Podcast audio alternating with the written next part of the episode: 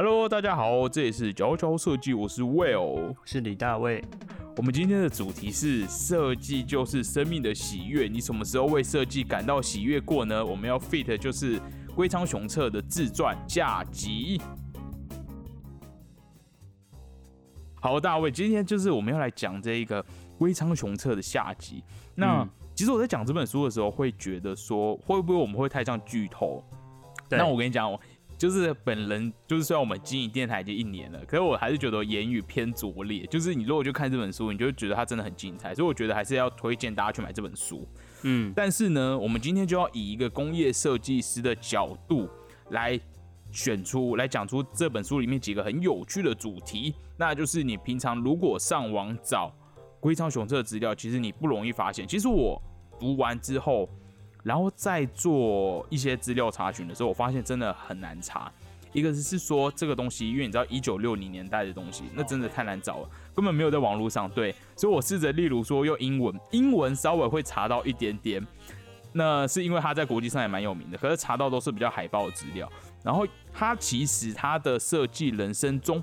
也有设计过这些一些硬体的东西哦，但这个东西就真的太难找，不管用英文用日文就是找不到，只能在他的书里面看到一些资料照片。好，嗯，所以我们今天就要来讲这个一九六四年奥运海报的设计大师龟仓雄策，在他的设计人生中，他其实也设计了一些硬体的作品哦。对，因为他其实，在书中有讲到，他觉得他想当是那种做设计那种决策者，他不觉得要局限于这个。平面上好，那我们今天要讲到，我们刚刚前面提到，设计就是生命的喜悦。我们要先来讲到，在对，我们先延续上本，稍微稍微延续一下上一本的结尾。上一本我们不是讲说，哇，太平洋战争就结束了，二战就结束了，然后日本就战败吧，然后美军就入驻日本哦，就开始萧条。其实我觉得这蛮有趣的一个开端。好，那为什么要讲到美军？就当一九四五年的时候，这个美军啊，他就是呃。入驻日本嘛，反正就是要管理战后的一些事情。然后这时候有一天，这个龟仓，他现在已经不是龟仓讲，他现在已经就是比较年纪比较大。然后有一天这个龟仓呢，他就在火车站，然后就看到了，他就在地上看到了一个餐盒。那这个餐盒其实是就是不久前才有一个美军，就几个美军在月台上等车，然后他们吃完他们的粮食之后，就留下了一个餐盒。那这个餐盒它是一个蓝色的，上上面有些几何图案。嗯。那龟仓就想了一下，就他就把它带回家了，他就把它带回家摆着了，因为他就突然发现说，哎，连装食物的这个容器这么小的一个东西，上面竟然，而且又是龟汤之外的几何图形，就是竟然连这么小的东西，他美国都会把都会来做设计，他就觉得这国家真的是一个进步文明的象征，连这么小东西都不放过，对，然后他就把它。带回家了。那个餐盒是什么什么材质啊？还有讲吗？塑胶还是？我跟你讲，查不到啊，查不到。好，我非常零碎的。其实我真的不知道这是什么材质哎，不知道是纸还是塑胶，因为那个年代好像已经有塑胶了嘛。对，但是蛮有趣的，就是他就是把它放放在他家陈列，所以你知道设计师好像蛮喜欢捡一些垃圾回家。对，其实其实我觉得餐盒这件事蛮有趣，你不觉得台湾台湾的餐盒都有哎印一些？什么仙女还是小女孩？然后怎么包个薯条还是便当店吗？便当便当店或者早餐店，我觉得很神奇耶，美美味什么的那种。美味 对对对，因为因为我不知道是不是有台湾这样做哎，因为我记得我在不管是去日本或什么或泰国，大家餐盒都是素面的哎。哎，可是我对国外哦，对对对对，台台湾的那个 pattern 真的蛮蛮蛮台味的，其实是蛮台味的，好神奇的东西哦。嗯，渐层，对对对，粉粉的粉粉的建成。好，不过不过我们我们有那个港式烧腊的那种，就还蛮素的吧，就是透明塑胶壳，然后哦，可能黑红底部。我知道你说那个，从这个餐盒开始，龟仓就开始注意美国的这个设计，他就哇，美国真是一个文明的象征。那其实要讲到好战后之后，我们龟仓前面啊，还有做这一个呃东亚画报嘛，就是有帮日本做一些这个大外宣的杂志，所以其实他在战后哇，他其实有受到。不能说审判，但他有受到一些判决，例如他就有个驱逐令，他就是不能再担任公职等等的，因为他当时有帮忙做大外宣的手册。好，没关系。那这时候龟仓呢，他就出来，终于开了自己的设计公司，叫做龟仓设计研究所。那我们今天讲到说这一集，我们其实想要聚焦在龟仓曾经做过的跟工业设计有关的东西。好，那这边就要来讲到第一个，龟仓开了他的设计研究所之后呢，他其中接到一个案子是东芝电池，就是头须把的电池。这个这我其实努力在网络上找资料，但是目前没有真的找得到。好，但哦，所以东芝电池可以说是龟仓奖。他第一个离开了，不管是海报或杂志之后，终于慢慢开始进入一个有点像包装设计的东西。嗯嗯嗯，那这个蛮有趣的，他那时候就选用了蓝色，但这个蓝色可能跟前面的这个他对餐盒的印象有点关系。但重点是他讲这个蓝色，他就觉得说，他他里面就有形容到，就是电池，因为那个时候战后，然后很容易停电。因为就很不稳定。那他说停电的时候，大家就会拿出手电筒。那这时候你觉得可能帮手电筒装电池，你就会看到这个蓝色这一个电池这个小东西，你就觉得它好像是一个生命中的明灯。嗯，然后就是有一种感受到生命的喜悦，就是因为你有这个电池，而且这个设计的很好看，有个蓝色蓝色电池，然后拯救你的夜晚。嗯，对，他就感受到生命的喜悦。我觉得这本书就是因为它。从前面战争嘛讲到战后，其实它里面很多时候都是那一种在一个非常混乱的年代中，然后你好像看到某一个很美的东西，或是一个可以帮助你的设计，你就有一种灵魂被拯救的感觉，像一个灯塔的感觉。对，一个灯塔感觉。所以就是我们这一集做这个设计，就是生存的喜悦，就是包括你吃，你知道，因为它前面就讲到，像是你吃餐盒。就是活下来，然后你又拿到电池，就是反正就是一些都是跟 在很危急时候生命有关的。对，我其实我现在看现在像东京防灾什么的，就是都是继续延续了这些哦紧急时候要用的东西，然后都设计的很好，可以振奋人心。对，所以其实从像这种战后啊，归仓做的设计，或是看到一些防灾的东西，就觉得哇，设计其实那种稳定人心的力量，我觉得那种东西是。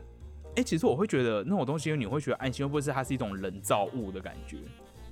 就是你会看到一个文明，如果你看到某个救难包上面有很漂亮的字，对，你会知道我还在人类的文明世界，就是人类的文明会帮助我。因为我现在想到东京防灾，你知道，当你我不知道，如果你被变土石或风很大，可是你看到一个是一本书掉设计的东西，对，然后你就会感受到说有文明的力量在。我一直在想，我我感觉好像有应该有经历过，有没有类似的的情绪过？我想想看，可是我人生没有发生什么太大的那个灾难，不一定是生命相关，就是有可能是你可能已经渴口渴到不行，有一有一杯一杯水。口渴这件事，我会想到有点像宝光丽水德，你不觉得它那个白色字就是有一种哦文明的力量、文明的力量感？你看到之后，你就觉得它会拯救你的电解质，就是相较于你看到一个花花绿绿的东西，它好像那种会给你一个哦，有有一点感，有一点就是你爬完山，爬完山下来很累的时候，就是进进先 seven 就第一件就是想找宝矿力之类的，就是那种你会觉得它才是真正能够。帮你补充水分，对啊，那那个那个生活生活运动饮料，哎，我记得说运动饮料好像是一堆素，那好甜哦，那太甜了吧？我其实分不太出来，好久没有喝，嗯。嗯，好，所以就是一个安安定人心、感受到生命喜悦的东西。好好好，然后接下来讲很有趣的，我接下来快速带过里面的剧情，因为我觉得这本书里面毕竟这个自传传记像小说，以避免暴雷，大家要去自己去看里面的剧情。好。那接下来有讲到第二个龟仓奖的设计呢，是这一个 Nikon F。我们其实讲到他在做杂志的时候，其实一直有在做拍照什么的，所以他其实对，而且那个时候日本战后啊，最早他们日本很多的那个嗯相机公司其实都是帮海军什么做望远镜之类的。那战后之后，他们就要。变成一个民营的公司，那就要来出自己的相机。好，这时候终于我们知道品牌。哎，其实我们刚刚听到的品牌也目前都延续至今的，都很厉害，像头绪吧，都有活到接下来又讲到的，对，接下来讲到的是 Nikon F。Nikon F 就是 Nikon 当时他们发现，然后这边有一段故事，Nikon 当时就发现，哎，他们就做了问卷调查，然后发现可能整个整个呃。市场上只有大概大概百分之十五的人，十五 percent 的人听过 Nikon，那他们就很着急，就想说自己的那个市场好像不够不够大，大家都不知道，所以他们那时候就想说要找龟仓来做来做他们的广告设计。那当时里面的尼控里面的某一个人，他就说，他那时候大胆提出要求了，因为原本好像他们的宣传费还什么整体哦，只有例如什么营业额的百分之二之类的，反正他就瞬间提高了很多。好，这当然这都不是重点。然后龟仓讲他在他就做了几个，因为你知道相机就是一些你知道圆啊几何构成的东西，所以我觉得真的是。呃，龟仓雄策很擅长用这种几何的方式去表现。那他当时也做了一些很厉害的海报，那当也立刻就是让尼控成为一个很专业相机的代表。他其实后来还要把还要把这个海报带去纽约，他是纽约行，那晚年讨论好。那重点就是那个，反正他龟仓雄策来帮这个尼控来做了一些广告之后，然后有然后后来尼控就要发表一个新的相机，那他们就发现他们起步有点晚了。这时候呢，龟仓就竟然进入了一个硬体设计的世界，他就来帮尼控来设计这台相机。它其实就做了一些简单的改造，但是从此我跟你讲，这台相机，这台相机就成为了可以说是日本单眼相机的一个很重要的设计元素，流传至今。因为我后来去看了我自己的相机，我发现也有这个影子在。好，这个是什么呢？对。尼控当年呢，他们要转战成单眼，他们早期都是比较偏底片相机，还要转战成单眼的时候，他们就出了一个叫做尼控 F 系列。那龟仓雄策他这时候就想说，好，这个东西到底可以怎么做呢？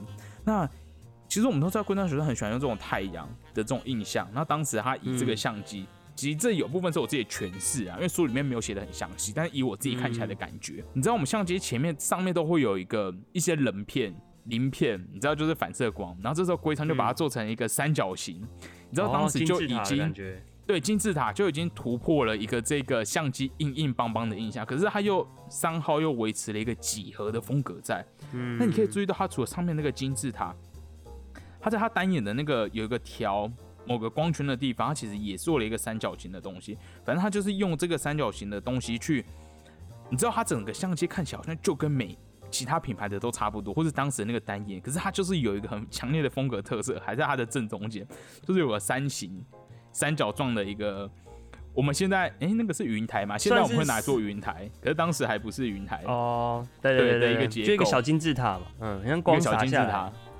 没错，那我们到时候会把这个图放到我们 IG，大家可以去考找。那其实这边还有个很有趣的巧合，当龟仓做完这个设计之后，他就发现，哎，这个东西看起来很像富士山。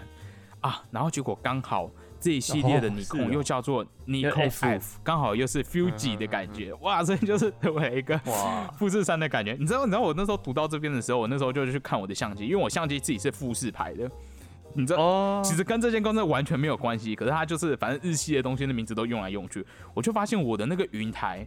它是一个梯形呢，当然上面是为了架那个闪光东西，它是平的，可是它整体还是一个梯形，我就觉得哇，真的有点继承了。而且我的那个 Fuji 系列它又是偏复古的，其实就跟这一台长得超像。但你要知道这一台的时间是一九，我不知道一九五几年，有点忘了，就是非常非常非常早期。然后这一系列成为尼控的一个很重要的一个系列。我在查资料的时候，就尼控其实之前还有办一个展览。然后就有展出尼控 F 系列，然后后来可能出了五六十台，对，历代就成为个大展览。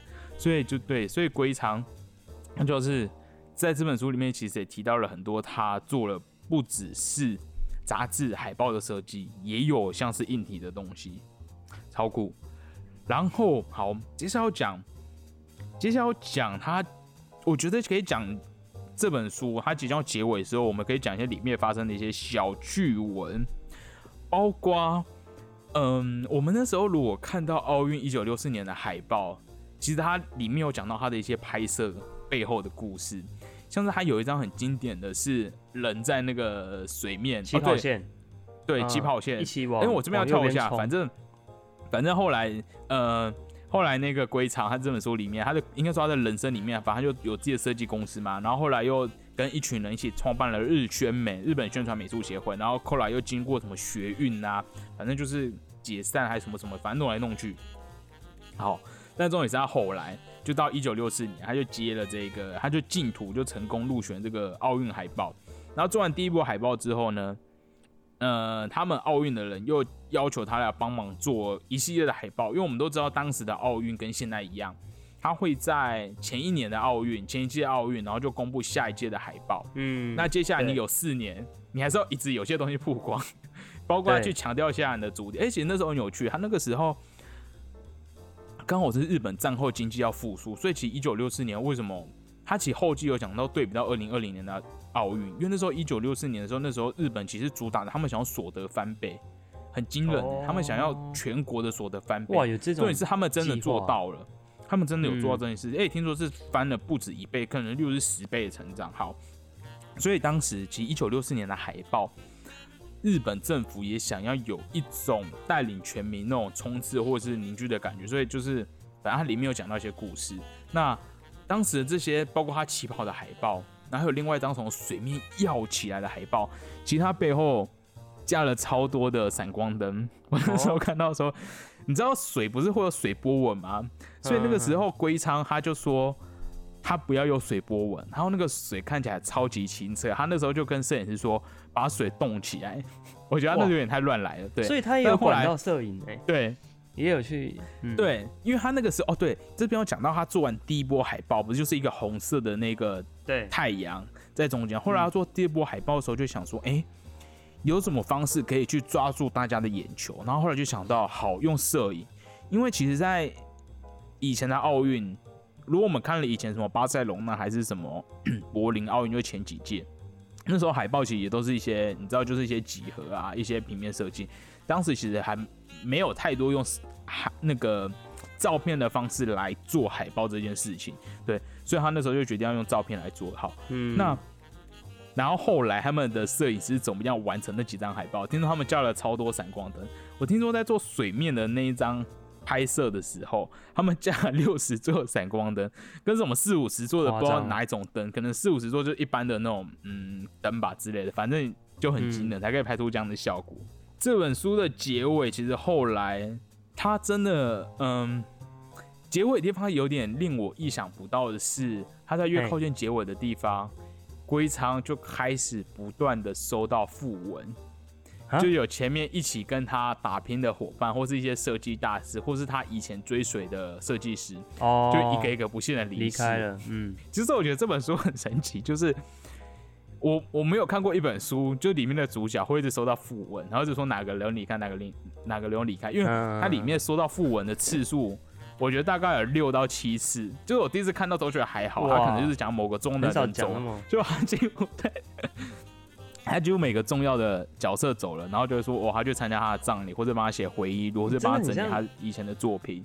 这很像一出完整的剧，哎，就是很从一开始到结束都一一交代，对不对？对，所以其实他讲这本书，其实这本书你觉得他像传记，那又看到了很多日本设计的历史，包括战前战后，其实它里面有提到一个东西。他觉得设计，它就是一个历史的见证者，因为他不管他当下做平面，还是当下做一些硬体的设计，其实都是为当下的科技啊，或是一些历史人文风情留下一个记录。那讲到历史的证件见证者，如果我们要讲到它的结尾，我跟你讲，如果大家想要看买这本书来看的话，你不想被暴雷，那我们也不会暴雷。我们只要讲巨人的倒下。至于龟仓是怎么倒下的呢？为了就是增加这本书的神秘性，我跟他是用个超帅的方式离开这个世界。就他真的不是，他不是突然生病，然后或者说突然就是老化没力躺在那边过世，他是一个非常英怎么讲英英俊潇洒的方式离开这个世界。虽然算是一个小意外，但到底发生什么事呢？大家可以自己去买这本书来读。好，但巨人就倒下了，在他几岁啊？八十一岁。我如果没记错是八十一岁的时候，他就发生了某个意外。这意外也不是什么车祸，是真的是蛮帅的一件事情。前面不是说那时候在做一九六四年海报的时候，日本就打着说我要所得翻倍，那的确日本就迎来了好几十年的一个龙井。哎，这是不是有一个一个一个单字？就那种经济学上说什么战后复苏还是什么，反正一个字。然后这因为对比是什么什么日本泡沫日本经济泡沫经济，忘了，反正可是泡沫经济前那个叫什么？它是不是也有某个单字？经济奇迹哦，是这样吗？经济奇迹，对对对，好像都叫经济奇迹。好，那日本真的在奥运经历了好几十年经济奇迹，那就是当龟仓雄车倒掉之后，其实这本书作者有讲到，好像接下来日本就经历了十七年的亏损，就十七年的经济每一年都没有成长，每一年都是负的，所以他一直有觉得龟仓是当时去立下了很多企业的那种对于设计的使用，对于设计的尊重。当然不止他啦，因为其实在书里面还有提到另外一个，但其实当时有讲，就是不只是龟仓啦，其实当时有另外一间很有名的设计公司在书里面有提到。那么当时就开始去跟企业啊去谈，例如他们想要，呃，反正他们觉得要有更多预算，然后把设计认真当一回事，所以他们其实当时也。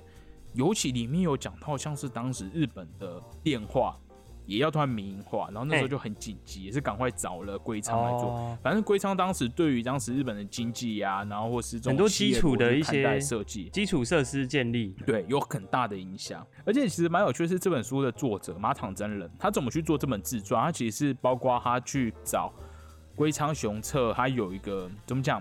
研究室吗？反正就是像一个基金会，专门后代整理他的东西，对后代之类的。那另外一个就是说，龟章雄在他后来过世之后，他所有东西其实都被移到他故乡的一个美术馆。那反正他就是去这些地方收集资料啊，然后访问一些人，而做出了这一本这本怎么讲自传形式的一个的，他其实也不是故事，它都是真实的东西。啊好。比较有趣的是说，他在结尾的时候，他就说他这本书是写于东京奥运二零二零的截稿之时，所以他，哎，你知道这本书就是呼应、呼应、呼应、呼应、呼应到不行，它就是一个真的委屈到不行的东西。奥运，对他，他他开头先讲了奥运的故事，然后结尾要说他是截稿，截稿在二零奥运，就是有一种这本书他不觉得。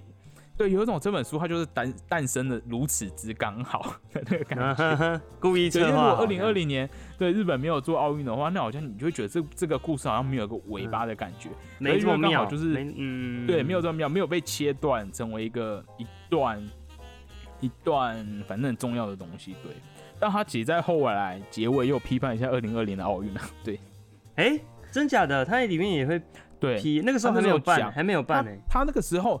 那个时候好像已经有抄袭了，没有，那时候在讲抄袭这件事情。他第一个有说，他觉得选出来那个海报没有那个气度在，然后重点是他觉得当时的日本人好像没有一个要追寻的东西，所以就是他觉得有点盲目，那个精神或是那个没有那个目标感觉。对，你说这个是马场真人讲的，对，马场真人他在后期就有讲，他就讲说，当时就是包括当时选出来的东西好像没有那个带领性。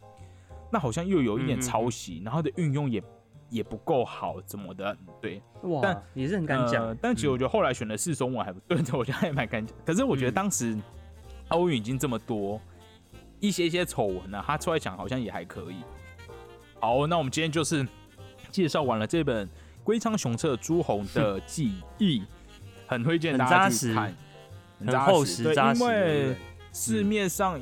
尤其市面上这种几乎是类小说型、小说型的故事其实不多，然后里面又很精彩嘛，包括我们第一集讲到的有战争，然后有战后，尤其又是又又是平面设计相关的人哦，对，然后他也做了一点工业设计，一点点啦，大家大家可以去看。对，我那时候做完这本书的时候，我其实后来有在想说，为什么我觉得里面的所有设计师都好热血，还是没有写到？你不觉得我们现在设计师都？好了，我们还是很乐很困苦，就是觉得做东西很有趣。可是你有时候还是会觉得好社畜，我觉得你好想放假。我觉得我不知道是不是心，到底是心态还是真的社会环境的差别，还是就是其实就是你的观念一念之间，就你把你的心态放到什么样的状态？我不知道，为什么有时候觉得厌世感是现在设计师的标配？你觉得我们现在的社或社会环境跟那个所谓龟山雄策那个时候有什么有高低之分吗？有办法比吗？还是没有办法？我我其实觉得，我其实觉得，龟仓那个时候在做东西都很怎么讲跨时代吗？然后都是在开创一些新的东西。但其实我们觉得可以注意到，说其实龟仓他会知道这么多东西。他其实那个时候他有花了两个月去纽约，然后去纽约他就拜访了一些有名的设计师，或者参与演讲，或者买一些书籍。那比较有趣的是说，龟仓他英文不太好，那。他还请助手帮他翻译杂志，然后他就可以第一手读到国外杂志。对，但他当时又分享给很多学生或学徒，所以他其实对于这个知识的输入日本也很用心。嗯，但我觉得，其实我觉得你讲到时代这件事情，我会觉得以现在的时代来说比较安逸，因为当时龟仓那个年代就是你知道战后，他们就说他们要成立日宣美日本宣传美术协会，然后一起来让大众知道什么是美感这件事情。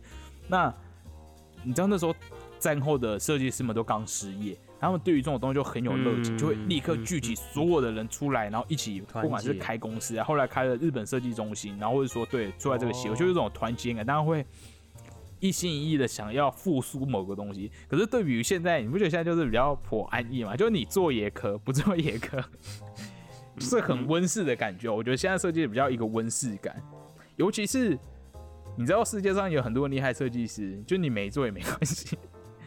呃，那个什么什么什么，就是他们有一个这么强烈的时代的一个非动机哦。例如说，只有你可以做这件事情，还是说你必须要证明什么都还是美这件事情？就是现在的环境，以另外一方面来说，比较偏饱和啦。我个人会这样觉得。懂。对，可是其实往好处来想，现在的时代也有一些，你知道，就因为现在很方便，你现在可以随时看到很多国外东西。当时归仓他去纽约要花四天才到纽约，然后他去美国绕了一圈再回来，已经花了两个月。对对，对比于现在，现在真的方便很多。好啦，总之就是能够学习的就是他那股热忱吧。哎，我其实想到一件事情，就是怎么呃，讲到设计师这么劳苦，你有什么时候会觉得？就是像我们标题“生命的喜悦”，你有什么时候会觉得啊，好想自己当设计师？你说，你说好险自己当，好险自己当设计师。对，就是你会感，你会是因为自己身为设计师而感到开心的。是哦，你有，你先讲，你是什么？我想想看，是这个意思吗？他的生命的喜悦，设计就是生存。我跟他的生命喜悦其实不是，他生命喜悦其实是例如是活着，哎，他是活可以生存下来。对，他是他有点是偏活着，或者说他看到这种吃饭。电池就这种日常所需的东西，竟然也有被好好经过设计，还是感觉到很喜悦，真为一个以生命存活在这个世界上的感觉。对，我觉得那是一种感感感受力，是吗？体悟啦。我跟你讲，哦，等一下，对你讲到生存的喜悦，我跟你讲，我我最近要感觉到生存的喜悦一件事情是，是植物吗？冷气这件事情，我跟你讲，是冷气这件事情，就是其实可以对比到设计师，就是偏那种温室的花朵，因为我最近。我最近有时候我们公司要跑加工厂，然后我就带着我的跟着我老板一起去。但我老板是外国人，我跟你讲，他是苏格兰，他超怕热，怕热到不行。那你知道本人我就是本人有我也是就是不瘦弱，所以我其实也很怕热。那我们我们公司的冷气都开超强，然后或是出去都绝对会搭电车，而且他只要我觉得他只要在室外稍微，例如热个十几分钟，他那个人的那感觉整个都不一样，真假？所以。嗯，我不知道，有时候就像我们公司冷气开很强或者很舒适，有时候觉得这是一种身为设计师的喜悦。就设计师就是有一种他要很舒服的工作，就是你不能不能虐，就是怎么讲，那个环境要很舒适的感觉啊。那 那我当下会觉得说，哇，当设计师真好，就是我只要大热天，然后我只要乖乖在。在公司里面画图啊，然后做一些有趣的东西，然后你你这样讲，很多工作都买在冷气室里，真的假的？大部分很多的业务还是什么的工作在冷气室啊。哦，可是业务不是要常常跑来跑去吗？你不觉得设计师就是有种温室的花朵？当然，我们有时候也我也是蛮爱跑一些加工厂，蛮好玩。好好当当一朵花，对对对对对，好好当一朵花感，那就是我对于那个生命的喜悦。什么？听起来听起来真的是很规常，感觉生气耶。龟仓应该会生气，说进来，哎，不一定，说不定龟仓很怕热，哎，他在枪林弹雨里面奔跑，然后你在那边吹没有，没有，龟仓没有，龟仓曾经差点要被征召，可到后来没有去。可是好了，他那时候在东京有东京大大什么大空袭，他就是有些房子被烧掉。对啊，他他他在他在东京那时候自己买的房子也被烧掉。好啦，那你嘞？你什么时候觉得嗯会感觉到作为设计师是一个值得喜悦的东西？当然也蛮多办公室的职位啊，可你就觉得你可以住在那边，然后被一些漂亮的东西包围，然后你买东西的时候，你有时候都会觉得说，哦，我是设计师，我真的这个钱我可以花，我为了就是啊好的东西，为了做做研究吗？我有点，就像我最近就是，其实我最近就是热爱植物。那我昨天其实在无印良品看到，哎，我现在讲，我怕大家都去买，因为我还没买，可是我决定要去买。好，Anyway，那我就看到个铝制的花器，然后那时候其实当下就觉得，哇，这个材质蛮有趣的，因为我还没有看过铝制的花器，而且我当下会想到说，铝它其实蛮不吸热的，所以它其实蛮适合，也蛮适合以户外的一个呈现，就你不怕它会太热这件事情。那小贵，可是我当时就觉得，以设计师来说。我的那个植物啊，就是要 被放在一个金属的里面，就有一种设计师的感觉。有时候会以一种，你会觉得，呃，你周围的东西要要去呼应你设计师的一个风格，或是一个你对于美学的选择这件事情。结论是，敢多花一点钱，更有理由让自己花钱啊，有理由让自己花钱。好了，我觉得，我觉得设计师就很容易让自己活在更舒适的环境。哦，对吧？就所以因此就会不小心花很多钱，就会变穷。我第一想的是说，对，嗯，对身边环境的一个感受力跟认知吧，就是你你会知道。就你你你可能好，因为我可能是公社的关系，所以你会知道一些故一些物件的背后的故事，它的生产制造。哦。那你去到这个社会，你会面对很多的资本的那些商品什么的，你看了就知道说，哎，这些东西它其实它的背后是怎么样的运作的，不会说，嗯，就好像可以稍微看透一些东西，在在这个消费的世界里面，可以有一些自己的观点。我好像懂哎，我觉得公社人就是很喜欢，很喜欢看透东西。你想知道这个东西它怎么诞生出来的，你就有点想控制它，就是不是你自己做的，可是你也想控制它的那个出身。然后 可能就可以可以因此比较不会被不会被欺骗了，不会被什么，可能比较不会被商业欺骗，或者是就是被被商人操弄吧。嗯，你讲到商业欺骗这件事情，我有时候对我觉得会，其实我觉得反过来讲，设计师不冲动。因为你当下你会想说这个材质是好的还是坏的，它是不是一个好的加工方式？那它的材质，呃，来源是什么？其实你有时候当下，你有时候看到一些太随机的商品，就会不想买，你就知道说它其实对，它就只是被打上个漂亮的 logo，还是说怎样的，你就会了解到说它没有那个价值在。简单说，可能是可以比较试货吧，是这样讲吗？就是哦，比较也许可以让让你的钱的价值能够发挥的更好一点。是这样讲，是。等会现在听起来就是那个年轻设计师的自圆其说，就想让自己过得很舒适。就是想花钱。对啊。那我们今天的龟仓雄策朱红的记忆，我们随手翻翻的单元就即将到这里告一段落喽。那我们也感谢你现在持续锁定角角设计的听众们。我们我觉得我们快要迈向一百集了，因为现在已经突破七十集，虽然有点遥远，但听起来就很有趣。好啦，那很感谢大家还继续在这个。p a r k a s 这个台湾景台湾警戒第一名的时候，你依然那个屹立不摇，没有放弃我们角角设计。我跟你讲，真的，因为全台湾，呃，一方面是疫情，大家的那个生活模式稍微改变，然后一改变，肯定有某个你以前爱做习惯就忘了。那另外也是说，那个热潮有点过了，所以大家可能还是比较爱 YouTube 的。Anyway，我们还是很感谢继续在收听的你。那我们就下周一同一时间再见。这也是角角设计，我是魏哦，我是李大卫。拜拜，拜拜。